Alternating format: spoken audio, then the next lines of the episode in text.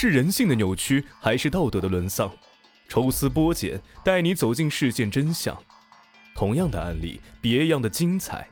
欢迎收听《逢申大案纪实》。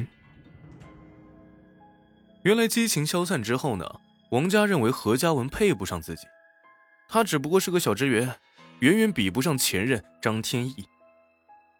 而曾经那些一起参加节目的姐妹啊，有好几个都找了富豪男友。彼此之间聊天时，王佳就感觉矮人一头。可是就在王佳举棋不定的时候，她发现自己怀孕了。考虑了好几天，这才改变主意，决定和何嘉文结婚。二零一二年正月初八，两个人领了结婚证，四月份的时候办了婚礼。王佳结婚以后，肚子也是慢慢的变大了起来。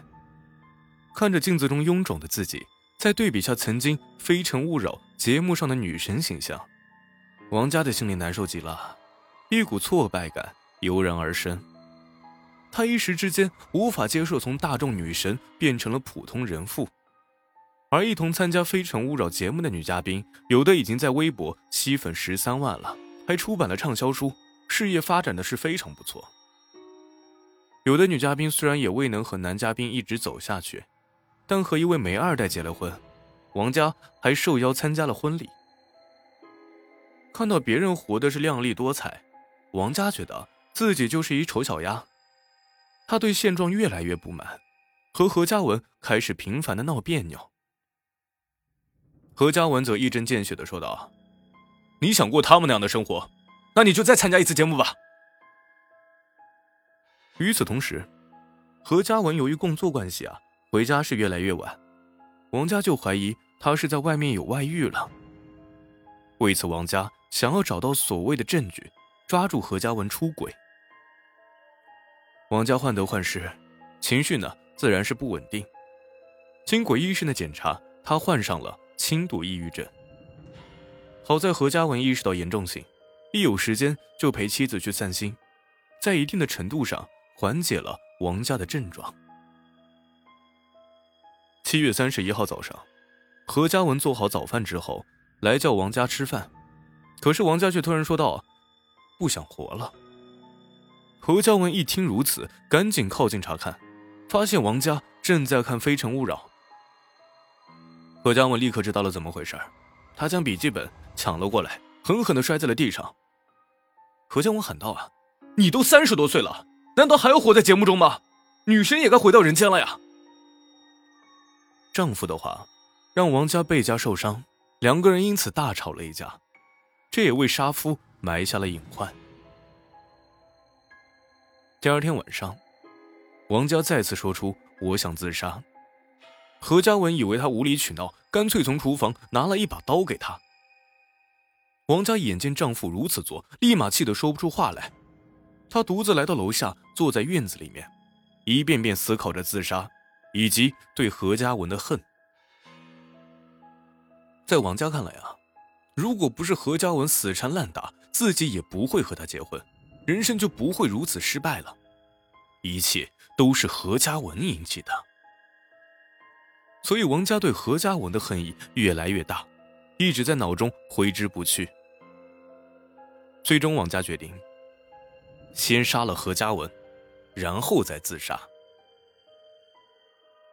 八月二日凌晨三点左右，何嘉文正在熟睡，王佳挺着大肚子，拿着菜刀狠狠地向他砍去。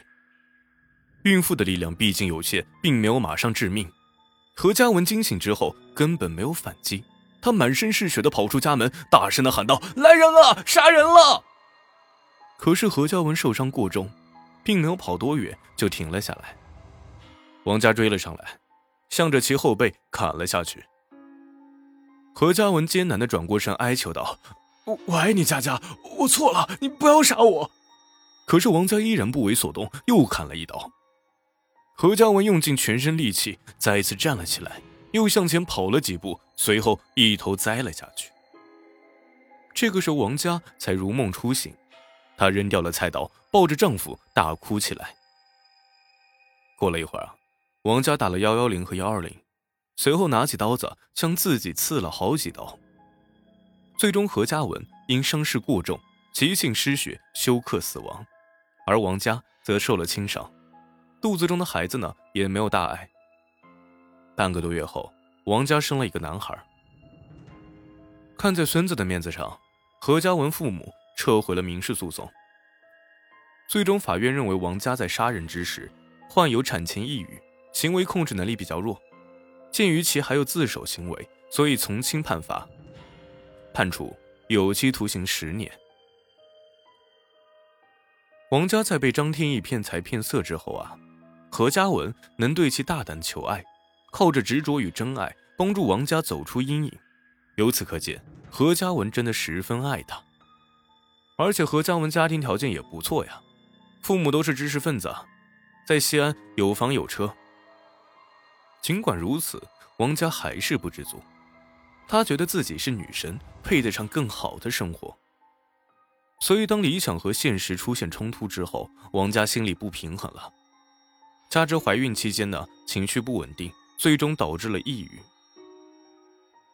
如果王佳不去和别人对比，那她的日子啊必将过得很幸福。丈夫爱她，公婆知书达理，这是多少女人梦寐以求的家庭。可是她却不知珍惜，亲手毁掉了这一切。不知足的女人啊，真的可怕。欢迎收听今天的答案纪实，咱们接着上一集继续讲述。